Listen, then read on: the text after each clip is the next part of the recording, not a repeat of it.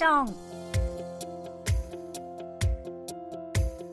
リスナーのリクエスト曲とともに気になるとっておきの韓国を紹介するソウル発情報番組金曜ステーション。進行役のナビことチョミスです。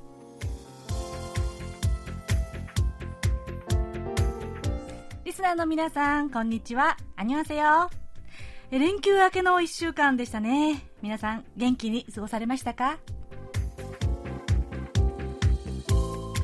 さて、韓国では今週の話題は、もう何と言っても、10日のユン・ソンニョル大統領の就任、そして新政権発足と、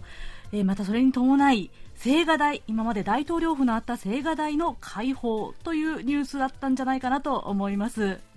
ね、就任式はもう皆さんお聞きの方も多いと思いますが、えここ、ヨイドの国会前広場で就任式行われたんですね。なのでこの KBS の周辺にもかなり人が多かったと聞いていますね。えー、私はその当日は、まあ、家でテレビ中継で見ていたんですけれどもねでも実はその数日前に国会前を通りがかったんですよでもでその時にこう大掛かりに、ね、会場のセッティングをしていたのでまあその時は何も考えずに通り過ぎちゃったんですよね。で、後になって、あ、そっか、ここで就任式の準備してたんだなぁなんて思い出しました。えー、これが何よりも、まあ、注目と言いますかね、この就任式と同時に、これまで大統領府のあった青瓦台を開放、完全開放ですね、えー、というニュースではなかったでしょうかね。まあ、この初日、10日初日はですね、なんと2万6000人が観覧したそうです。もう本当に写真で見ましたら、ドワーッと人の列が並んでましたね。で、今後22日まで1日約4万人ずつ予約制で、えー、まあ、訪問可能とするみたいです。まあ、ここはね歴代の大統領の方々の名残といいますか痕跡も多く見られるということでまさに韓国の現代史の貴重な資料館とも言えますね。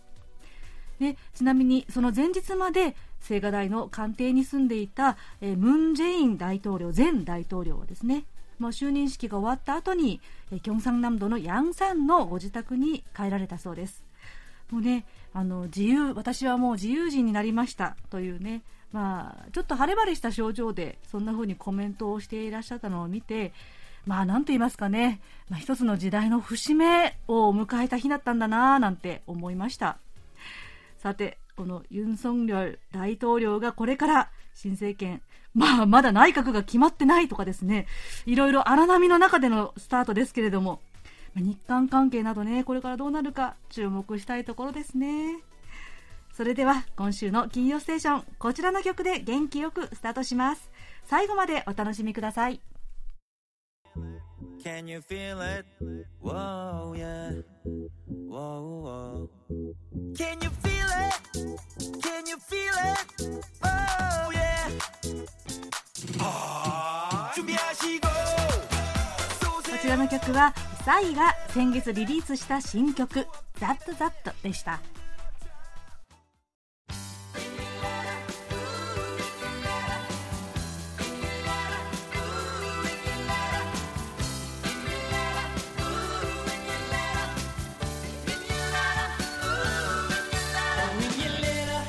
ではここからリスナーの皆さんから届いたお便りご紹介します。えまずはオープニングの曲に関連して、えー、宮城県の秋葉博之さんのお便りです、えー、金曜ステーションになって初めて聞きました。韓国では4月末にサイの新曲「ザットザットの、えー、ミュージックビデオがリリースされましたね。私も YouTube で見ましたがなかなか面白くできてると思いました。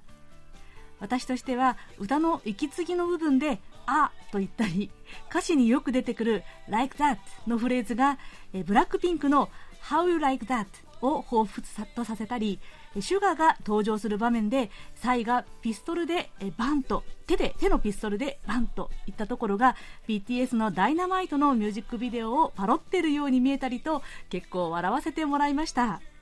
カンナムスタイルを超える世界的ヒット曲になるか注目したいと思いますとのお便りでしたはい、秋葉さん、こんにちは。金曜ステーションになって初めてのお便り、初めて聞きましたとのことでですね、えー、嬉しいです。このようなお便りが最近続々と届いておりますので、とっても私嬉しいです。はい。えー、さて、サイさんの新曲、ざっとざっと、まあ、日本風に発音しますとですね、これ、韓国のハングルで表記されるとき、でってって書いてあるんですよ。でって。なので、まあ、発音もでってってこう言ってますけどね。こちらなんとあの BTS のシュガーが曲をプロデュースということでね話題になってますねで、まあ、シュガーさんシュガー君はですね、まあ、もちろんこの曲だけじゃなくていろんなアーティストへのこう曲をプロデュースしてるんですけれども IU とかね、えー、ただ今回は作曲だけじゃなくミュージックビデオにも登場して なんとサイと一緒にダンスも披露ということですねこのミュージックビデオすっごいかっこいいんですよ本当に面白いので見応えありますよ。本当おすすめです。ちなみに私はもうハマって しまって何回も見ちゃってますけれどもね。はい。いや、この、こう、ダンスもですね、かなりもう早速韓国では学園祭などでこのダンス振り付けがブームになっているそうですよ。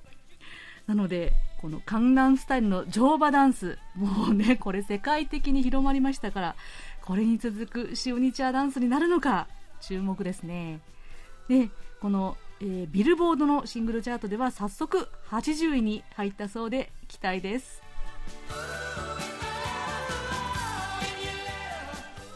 次は井上陽子さんからです。ナビさんこんにちは。いつも楽しく聞いています。ありがとうございます。5月6月のテーマ大切な人を思い出す曲は韓国ドラマありがとうございますの OST アルンダウンセさん美しい世の中をリクエストします。先月末コロナ禍の中娘が結婚式を挙げました。昨年秋からの結婚行事の集大成となりました。披露宴では花嫁のお手紙朗読で娘の涙声に親戚も娘の友人も泣いてくださってとても良いお式になりましたとのことですはい井上さんいつもありがとうございますいやー、お嬢さん、いよいよ結婚式挙げられたんですね。ね、確かね、秋頃にもうご結婚のお話、お便りで伝えてくださいましたよね。改めて心からお祝い申し上げます。お嬢さんに出荷取り身だとお伝えください。本当にね、無事に式を挙げられてよかったですよね。本当にこういう中でね。いやー、神父様の手紙の朗読。いやー、本当涙涙だったでしょうね。本当にきっとねとってもあったかくて感動的な式になったんじゃないかなと思います。えー、この結婚式、うん、いろいろ思い出しますね。実は私も結婚式で手紙の朗読をやったんですけれども、私はサプライズで新郎に宛てて手紙を読み上げました。はい。これには夫も思わず涙涙。おかげでうちのパートナーはですね、まあ、武骨に見えるけど涙ぼろい人なのねという印象で私たちの友人には覚えられていました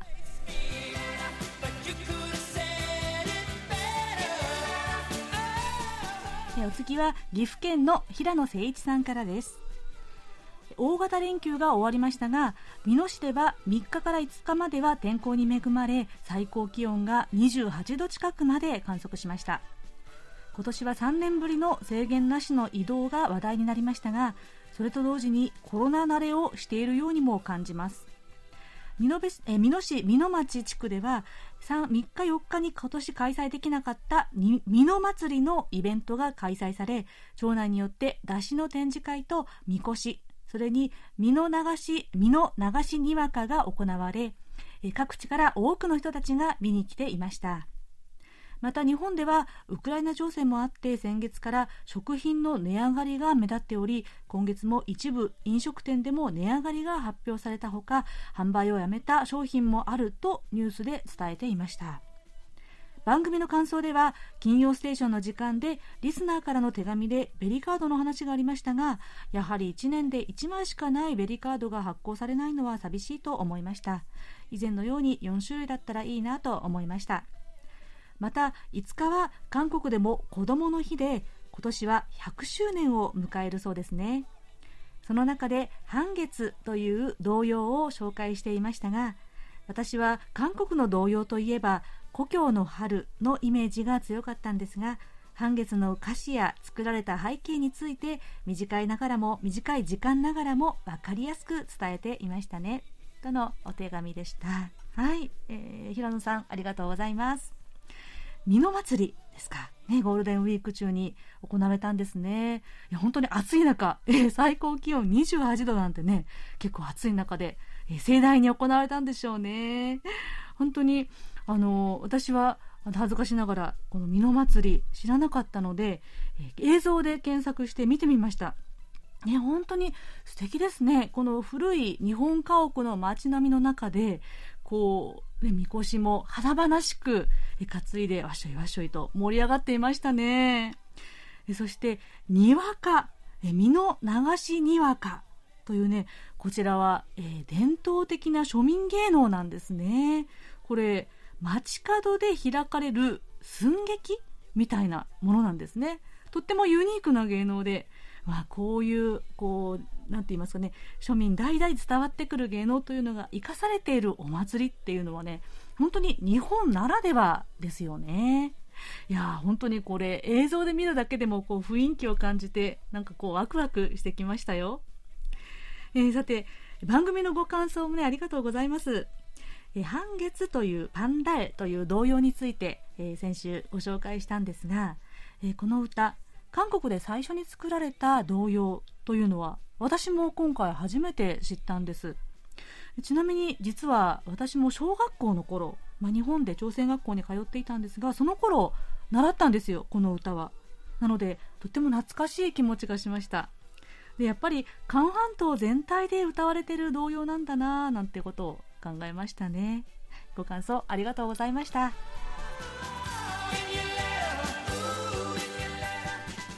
さて5月6月のリクエスト曲のテーマは大切な人を思い出す曲です。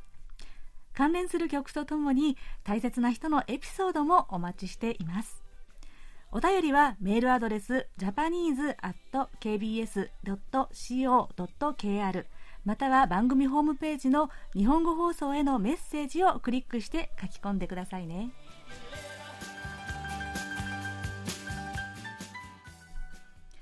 それでは、こちらのコーナー行きましょう。空耳ハングル韓国語のフレーズや歌の歌詞が日本語に聞こえる空耳ハングル空耳ミュージックのコーナーです。今日はラジオネームポンタイビスさんからのご投稿です。えー、ナビさん、ひまわりさん、こんにちは。空耳ハングル送ります。よろしくお願いします。ということで送ってくださいました。えー、では早速いきますね。韓国人のそらくんと日本人のミミちゃん。ある日2人はお天気がいいのでショッピングに出かけました。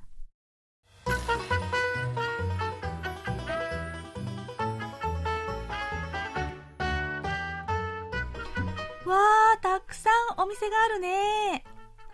うん、ここは昔からいろんな店が集まってるんだよ。ブランド品のお店もあるんだけど、カッチャーマン売ってるお店もあるから気をつけないといけないよ。ああ、科学忍者隊ね。うん、そうそう。やっぱり大足の剣はかっこいいよね。バードラーンって違うでしょ？それはガッチャマンでしょ？僕が言ってるのはガチャマンだよ、ガチャマン。あ、そらくん、一句できちゃった。そらくんは私だけのガッチャマン。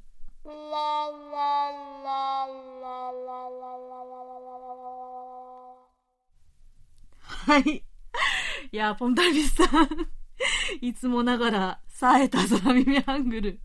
そしてこれ本当にね、ポンタビスさんならではの川柳のオチというね、ことで、はい、今回も笑わせていただきました。というか、笑いをこらえるのが必死でした。はい。えー、科学忍者隊ガッチャマンって懐かしいですね、これ。えー、アニメですよね。でもこのガッチャマン、私より下の世代の方って知ってらっしゃるんですかね？果たして 私、まだ76年生まれですけれども、小さい頃、小学校低学年ぐらいかな？見てましたよ。えー、ということは、ミミちゃんとソラくんの年齢は？というのは、まあ置いといて、はい。えー、ミミちゃんがガッチャマンと聞き間違えたのは、カチャマン。えー、カチャというのは偽物ですね。本物チンチャの逆でカチャ、偽物。で、万、ここでついてる万というのは、何々だけ、何々ばかりという意味です。なので、そらくんは、偽物ばっかり売ってるから、売ってる店もあるから、ガチャマン、タイ語いんぬ、偽物ばかり売っている店もあるから気をつけてね、と忠告してたわけなんですね。それにしても韓国人の空くん、ガッチャマンを知ってるとはなかなかの通ですね。実は韓国ではこのガッチャマンはですね、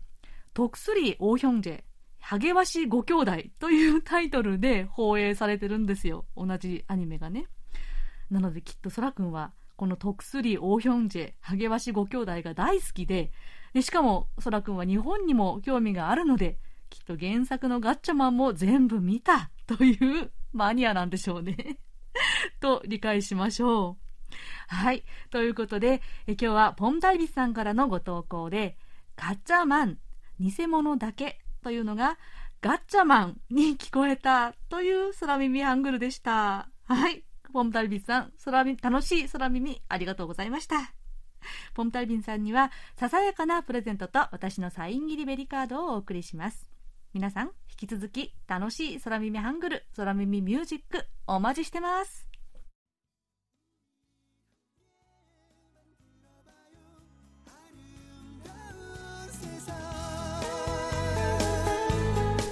お送りした曲は先ほどお便りをご紹介した井上陽子さんからのリクエストでゆりさんじゃが2008年に歌った曲「アルンダウンセさん美しい世界」でした。こちらは同年のドラマ「コマプスミラありがとう」の挿入歌でした。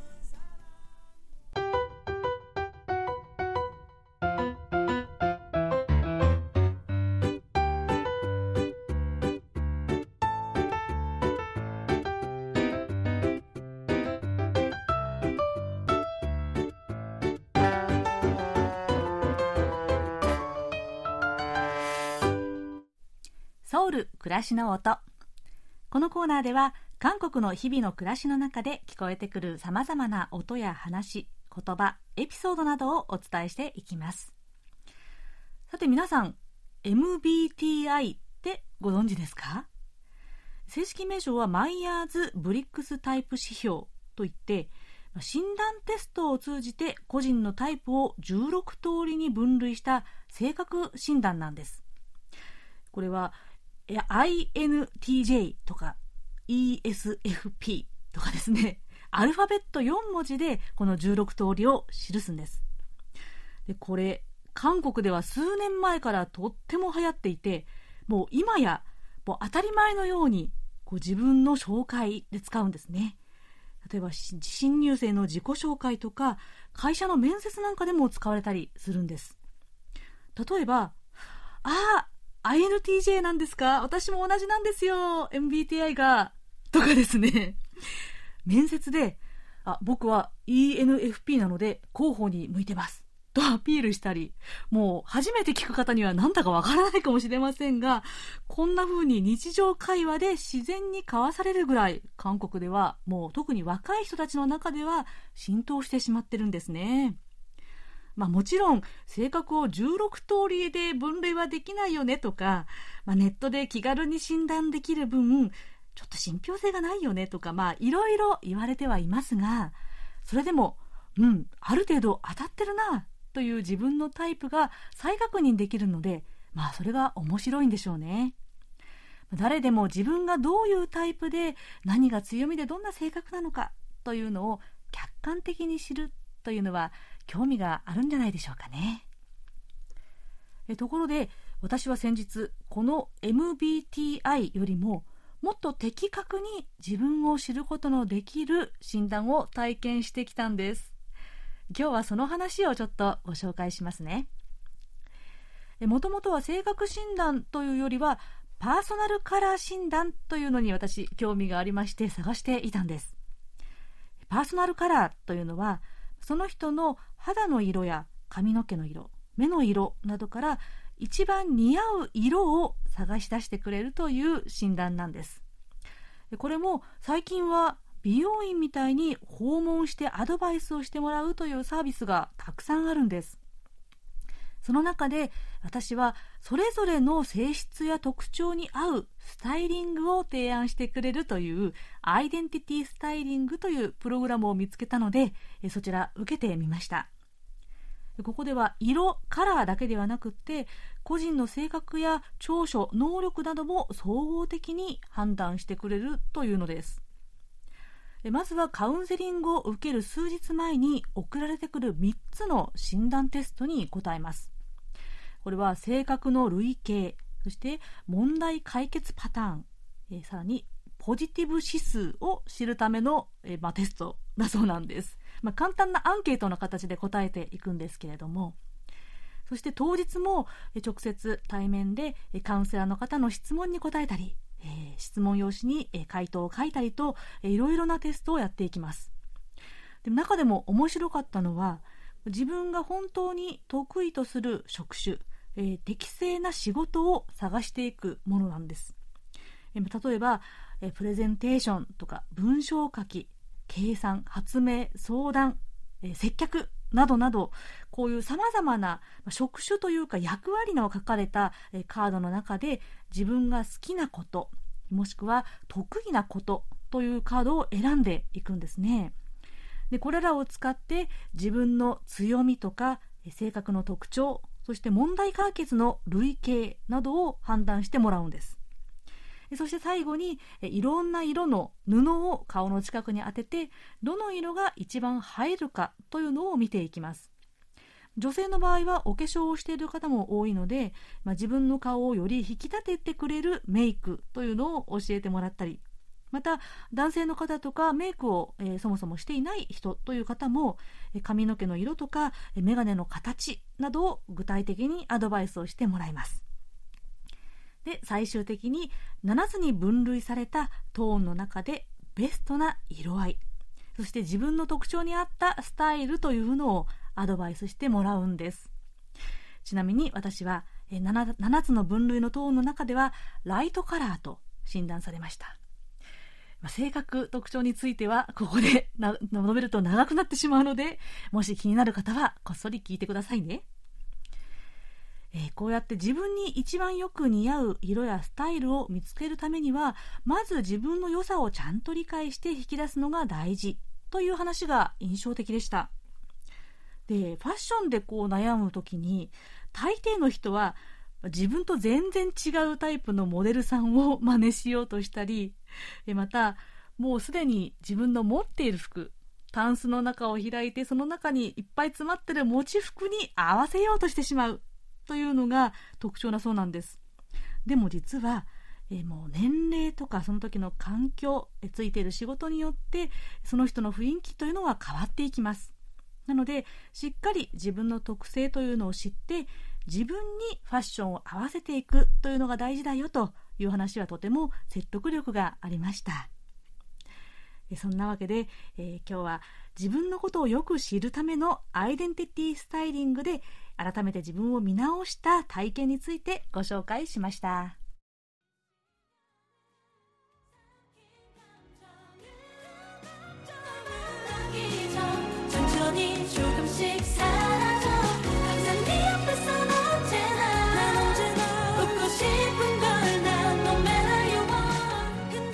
ちらは埼玉県の大野隆さんからのリクエストで A ピンクが先月デビュー11周年に合わせてリリースしたファンソング「ナマン・アルミョン・トゥエ」私だけ知ってればいいでした。辛いことは自分の中だけで消化していつも笑顔でいたいというファンに向けた気持ちを込めた歌です。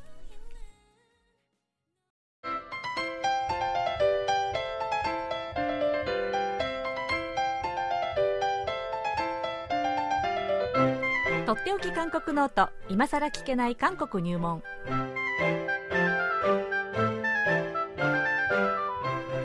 韓国に長らく滞在され現在福岡大学人文学部東アジア地域言語学科准教授でいらっしゃる尾形義弘さんが韓国社会のどんな疑問にもお答えします尾田先生こんにちはこんにちは。はい。こんにちは。えー、今週も、はい、この週間やってきましたので、よろしくお願いします。よろしくお願いします。はいはい。えー、では、早速、ご質問です。えー、関正則、京都府の関正則さんからのご質問です。はい。尾形先生に韓国の後払いアプリの事情について解説していただけるとありがたいです今や日本ではスマホ決済が多くのスーパーやコンビニ商業施設ネットショップで使えます電子マネーも商業施設や一部の路線バスなどでも利用が可能です。他にも多数ありチャージ手数料を合算してコンビニで支払いするタイプもあります。一部の後払いアプリはえー審査があるタイプもあります。韓国では後払い決済アプリはありますか？ということで。はい。決済アプリに関するご質問ですね。はい。はい。えーそうですね。韓国も、あの、決済アプリというか、えーうんいろんなものがありますけれども、はい、まあ、あの最近はもうスマホ決済というんでしょうかね、うんうん。えー皆さんもクレジットカードもスマホに、えースマートフォンに、えー入れ込んでですね、うん。あのカード自体も持ち歩かずに、うん。えーまあ、あるいはポケットの中に入れっぱなしで、うんうん。えーまあ、スマートフォンをかざすということで決済を済ませるようなケース結構増えてる、えーと思います。そうですね。で、あうん。の、はい。あの、ただそれ iPhone はできないようなんですよね。えーで、あの、やっぱり国産スマホがあ 多い、うんえーもしかしたらその理由になってるのかなという、えー気もします。うんあの、日本に比べると韓国は、あの、iPhone よりもですね、えー、Android のフォンを、あけあの携帯が多い、えーんですよね。はい、はい。まあ、だからそういった、えー韓国社会に特化したいろいろなサービスが、国産の携帯電話にはいろいろあるのかなという気もします。なるほど。でうん、えーまあ、いずれにしてもお現金はほぼ持ち歩かないというのは韓国ではね、えーもうだいぶ浸透していて、そうですね、えーはい、うん。もう私もですね、ほぼお現金は、まあ、なんかこう、へそくりのようにですね、えー隠し持つぐらいは、あはい、隠し持ってる以外はですね、ほとんど、えー出すことはなかったんですけれども、はい大体もう皆さん数百ウォン、まあ、日本円でいう数十円に、えー当たるような金額でも現金を使わずにカード決済とか、うん。あーということを結構やりますよね。そうですね、はい。うん。はい。でまあ、それが特別き嫌がられたりということもないし、使えないというところもそれほど多くないうんという感じで、まあ、たまにその現金を使うとすれば、うん。むしろお大きい金額のお買い物の時に、はい、えー割ば割引の条件として、えー現金決済のみとかね、うんうん。えーそういうことがたまにあったり、えーします。多分、えーまあ、これは、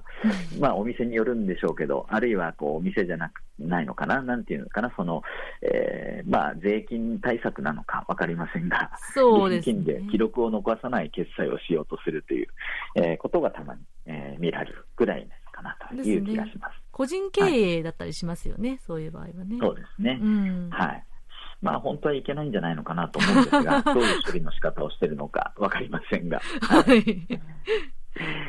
えーで、あとは、まあ、あのネットショッピングなんかも当然、まうん。あ、盛んですので、うん。えーそういった時にクレジットカード決済をやっぱりやるんですけれども、うんえーその時にもそのクレジットカードの決済のお認証とか、うん。えーっていう時にですね番号をいちいち入れたりとかじゃなくて、あのーまあ、画面上に QR コードなんかがパッと出て、えーそれをスマホで読みとま読み取らせると、えースマホの中に、えーまあ、入っているクレジットカードの情報で決済が済ませられるとか、うんまあ、結構手軽に、えー決済を、えー進められるっていう感じになっていますし、ね。えーはい、もう現金を使わないというのがどんどんこう、えー浸透してきている感じがあって、まあ、うん特に、えーと使わない人にとっては銀行とか ATM に、えー行くような機会っていうのも激減しているのかなという気がします。うん。えー銀行振込なんていうのも大体もうネットバンキングで済ませられますので、はい。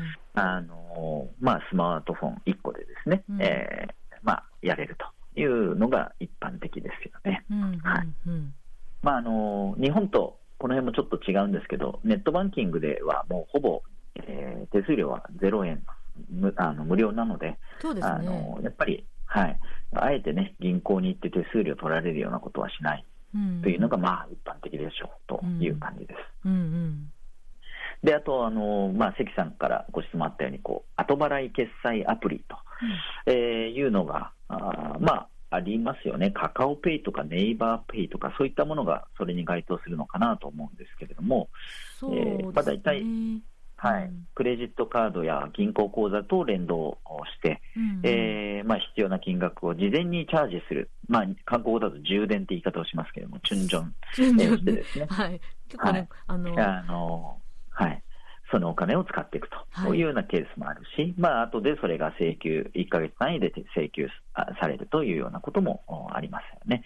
うんうん。で、まあ、日本には結構多種多様ななんとかペイというのがあって、うん。私も日本に来てから非常にこう、なんとかペイっていうのが多くてですね、うん。混乱したり、あのスマホのアプリが激増してるんですよ。あのお店によって使えるなんとかペイっていうのがいろいろ違ったり、えーまあ、サービスもいろいろ多様なので、あー。えーあれもこれもとやっていくうちにですね、どんどんアプリが増えていると。で、しかもなんとかペイっていうのが結構こう赤と白っていうこうデザインが多くてですね、うん。あの結構混乱したりしてます。マークがですね。はい。うんマークが。はい。うんうんで、韓国はそれに比べるとですね、さっき言ったようなカカオペイ、ネイバーペイぐらい、まあ、それ以外にもあるにはあるんですけれども、それほど皆さん、こう、いろいろ使い分けたりということはしてないのかなという気がします。そうですね。えーほぼこれで使えてしまうっていうなんか感じですね。集約されてますよね。うんはい。で、カカオペイっていうのは、うんもともと、あの、まあ、日本でいう LINE のようなねうん、カカオトークというところからこう、派生してきたもので、結構割り勘をするときにこのカカオペイを通じてね、うんあの、お互いにお金やり取りしたりとか、うんうんえーまあ、モバイルクーポンという、まあえー誕生日とかにですねうん、特にコロナの間、顔見を合わせる機会がなかなか難しかったというのもあって、うんそのカカオトークを通じて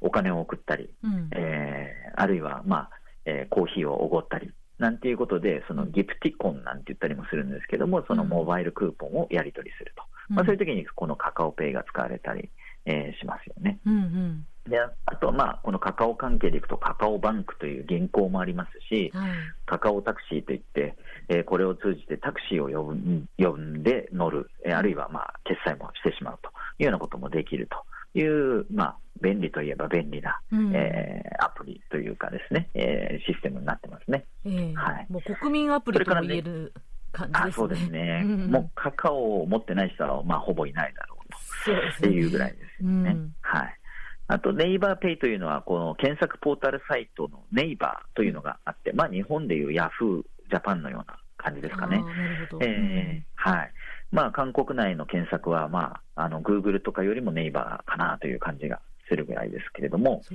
ね。えーそこから派生したネイバーペイというのがあって、やはりこの検索を通じてネットショッピングなんともね、結構しますので、うんうんえーその際に、えーこのネイバーペイというのが、えー使われるという感じがします。あーはい。えーはい。で、まあ、いずれにしてもですね、こう、連動先が結構皆さんクレジットカードにしてるのかなという気がするんですね。ですからうんうんまあ、結果的になんとかペイというのを使っても後払いでクレジットカードで引き落とされるとか、うんえーいうのがあー一般的なのかなという気がします。うんうんで、まあ、いずれにしてもこのカカオ、ネイバー、えーもう大手、えー大企業ですよね。うんえーですから、やっぱり新しいサービスが出てきても、こう独占されてしまうというか、こうえーこう吸収されてしまうような、えーところがあって、日本の場合はそういったところ、やはり多様性があるというのか、えー結構分散しているなという感じがあってですね、まあ、消費者の立場からすればですね、うまく使えばいいんでしょうけども、うん。ちょっとわからない人にとっては難しいなというのも、あのええ日本では感じてしまうんですけれども、うんうん。あのまあ、どっちがいいか悪いかっていうのは、えーいろいろでしょうけれども、うん。韓国の場合はその点はあんまりこう迷わないで、みんなのこう流れに乗ってしまえば済んでしまうような、えーところはあるかなという、えー感じですね。ポイントサービスとかもね、えーうんそんなにこう多様なにはないので、えーまあ、あのもうカード、クレジットカードを中心に、えーまあ、アプリなんかも使うというような感じでしょうか。うん。はい。なるほどですね。はい、ちなみにもう、えーと、その複雑な日本の、はい、こうアプリ決済決済アプリなどはもう使いこなしてはいらっしゃいますか、尾形さんは。あの使ってはいるんですけど、これ、賢く使えてるのかどうかはよく分からなくてですね、うん。あのやっぱり、まあ、現金はだいぶ使わなくはなってますけれども、うん、これで、まあ、なんかお得なのかどうか分かんないんですよね。あと、まあ、あの、えっ、ー、と、レジ台の前で結構あたふたしてる、したりとかっていうことはよくあります。はい。なるほどですね。はい、はい。きっと、もう、すぐにね、それも慣れて、えー、慣れるんでしょうかね。えーはい、慣れていくと思いますよ。はい、はい。なるほど。はい、わかりました。はい、えー、関正則さんからのご質問で、えー、韓国の後払い決済アプリ、まあ、その他の決済アプリシステムですねについて、えー、お話をいただきましたはいありがとうございました。はい。はい、ありがとうございました。はい。えー、尾形さん、次回はもう6月ですね。はい。はい。そうですね。ねえー、6月も、えー、引き続き、今更聞けない韓国入門ということで、えー、いろいろご質問をお待ちしておりますので、えー、引き続きお答えしていきたいと思います。はい。ということで、えー、とっておき韓国ノート、今更聞けない韓国入門宛てに皆さんどうぞお気軽にご質問をお寄せください。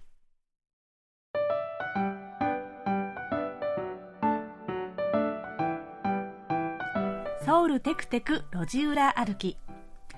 今回はソウル駅の西側マンリジェロの路地を歩いてみました。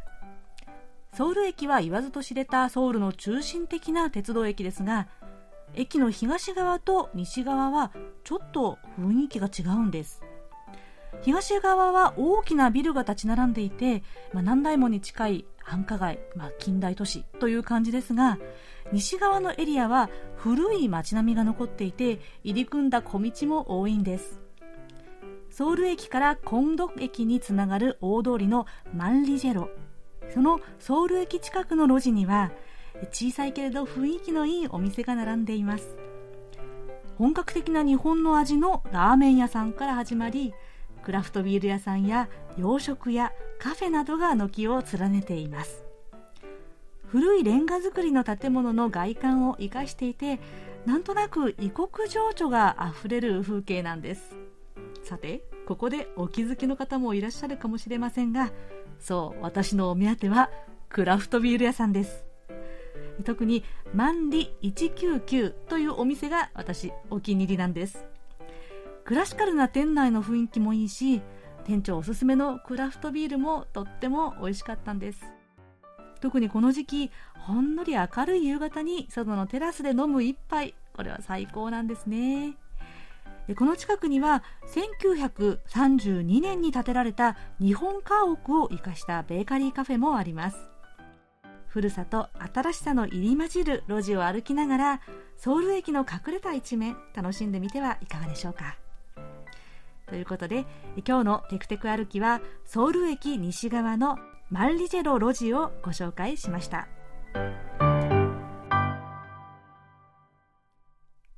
ではそろそろお別れの時間ですクロージングは愛媛県の田久保健一さんからのリクエストでボアのヌーいつもです田久保さんからのメッセージですボアさんは韓日両国のポップス界の頂点に君臨し日本における K-POP アイドルのパイオニアと言っても過言ではない存在です。とのことです。いや、本当にね、ボアさんをきっかけに韓国の歌手を知った、好きになったという方も多いでしょうね。そんなボアさんも今年でデビュー22年ということで驚きですね。それでは、ボアの第2週のアルバムに収録されている曲、ヌー、ウェイティンをお送りしながら今週の金曜ステーションお別れですお相手はナビこと超ミスでしたそれではまた来週もお会いしましょう。アンニョンイ